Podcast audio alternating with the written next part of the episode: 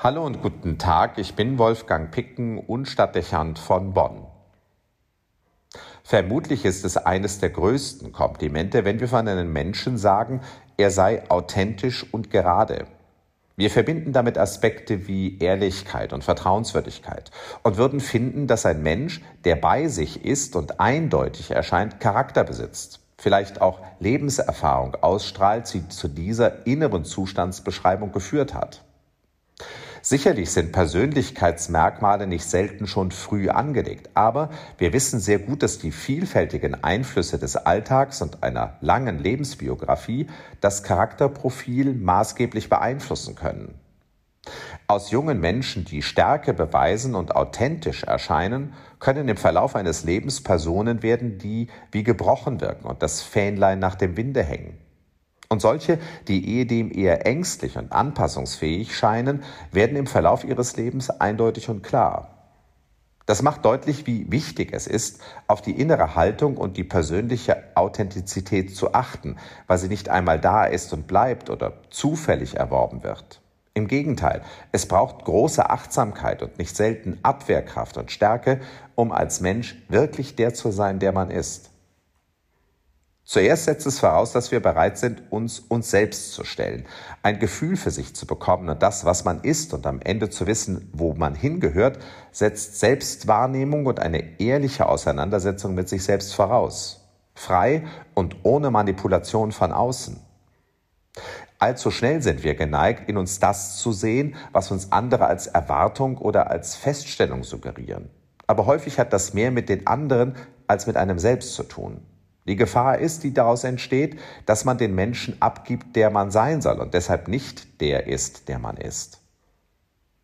Unsere gesellschaftliche Situation hat grundsätzlich zwar die Achtung vor Klarheit und Authentizität nicht verloren, aber sie fördert beides nicht wirklich.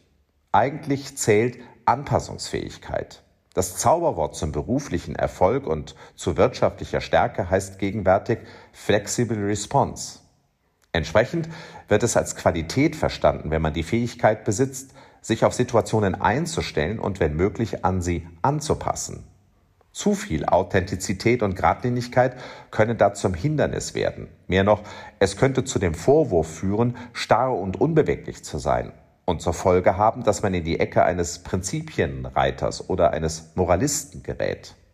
Immer schön geschmeidig sein, hier mal so und dort mal anders reden und sich möglichst nie festlegen, erscheint heute schnell als kluge Grundhaltung. Entsprechend werden unsere Charakteren beeinflusst und geprägt. Interessant ist, dass obwohl wir eigentlich den ehrlichen Charakter schätzen, fördern wir ihn nicht wirklich. Unter der Hand ist jedem klar, dass es Nachteile mit sich bringen kann, wenn man authentisch und eindeutig ist. Und so wird man leicht verfälscht und lebt man das Leben anderer. Mit der Konsequenz, dass wir Gefahr laufen, uns selbst zu verlieren und dabei müde werden. Wir fremdeln mit dem eigenen Leben, weil wir nicht dort stehen, wo wir stehen müssten, um glücklich werden zu können. Es ist eben schwer, wenn nicht gar unmöglich, ohne Rückgrat man selbst sein zu wollen. Und am Ende, so viel steht fest, ist eine Gesellschaft, die nur noch aus Anpassungsfähigkeit besteht, nicht mehr imstande, eine Kultur zu prägen und Profil zu entwickeln. Sie dürfte sich zur Mittelmäßigkeit entwickeln und ausdruckslos werden, denn ohne Klarheit und Profil, ohne Charakter kommen wir nicht wirklich weiter.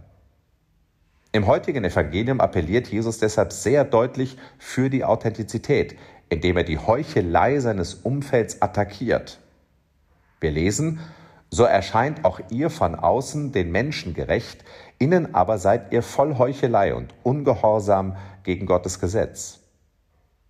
Er wirbt dafür, auf den Charakter zu achten, sich selbst und seine Grundsätze nicht zu verraten und sich nicht von Trends und Mehrheitsmeinungen, sondern vom Willen Gottes leiten zu lassen ein Weckruf für diesen Tag und für vieles, was wir tun.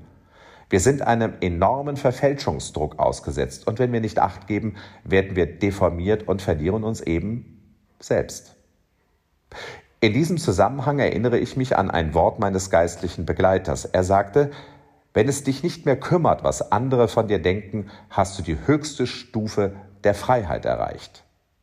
Es lohnt sich, diesen Satz zu merken weil er dabei hilft, der zu bleiben, der man ist und die Spur nicht zu verlassen, die das Vorbild Jesu legt.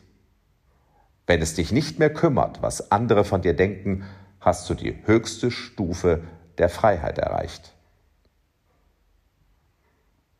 Wolfgang Picken für den Podcast Spitzen aus Kirche und Politik.